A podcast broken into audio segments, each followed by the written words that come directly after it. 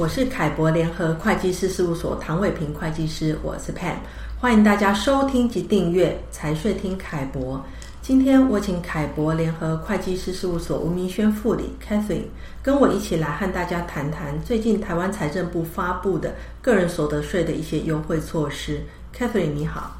，Pan 你好，各位听众大家好。这次个人所得税的优惠措施啊，有一个主要的部分就是跟海外所得，也就是基本所得有关。那我想说，先请 Kevin 跟大家说明一下什么是基本所得的课税规定，好吗？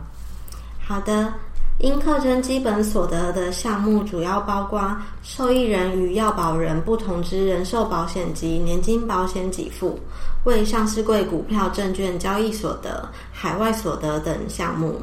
每一申报户若当年的基本所得额超过台币一百万元，就需要计算及申报基本所得额。基本所得税的计算就是以综合所得加上基本所得，如海外所得这些项目，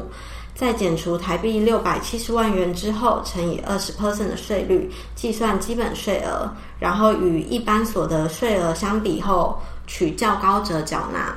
那这次财政部发布的呃修正哦，在这部分做了什么调整呢？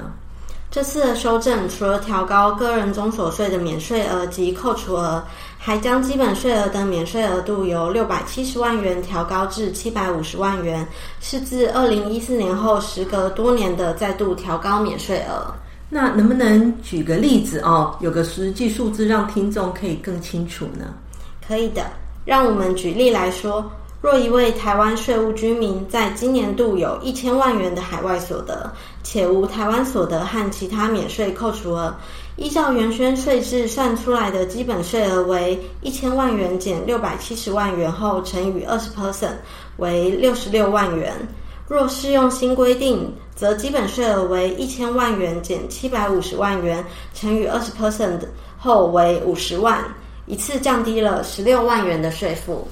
了解。那除了 Catherine 刚刚提到的免税额度哦有调整增加之外，本次修正有另外一个主要的调整项目啊，是跟多数人在做财产及遗产税规划的时候会选择的人寿保险有关啊。因为人寿保险给付在计算遗产税的时候可以免税，所以很多人都会运用这个部分作为遗产税规划的工具。那不过财政部为了避免这个部分被滥用哦，所以就另外在另外一个税法哦，也就是基本税额条例里面规定，呃，受益人也就是继承人哦，你所领取的人寿保险给付，给付如果每一申报户全年合计数在台币三千三百三十万元以上，那超过的部分就要计入基本税额啊来课税。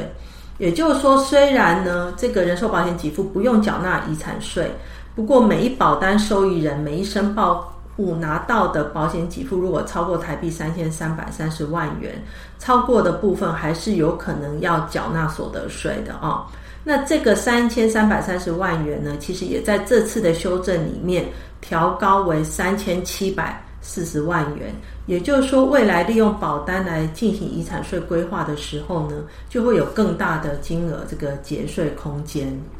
对，所以就如同海外所得一样，各位各项免税额度的提高，可以在资金配置及财税理财规划时，能有更大的空间去做配置。那相信经过上面的解说，大家对于这次发布的所得税的各项修正啊、就是包括免税额、扣除额的修正，也会有所了解。那也希望各位听众能好好把握这个变更，来进行更有利的节税规划。如果有相关的问题，也欢迎跟凯博联合会计师事务所联系。谢谢大家的收听。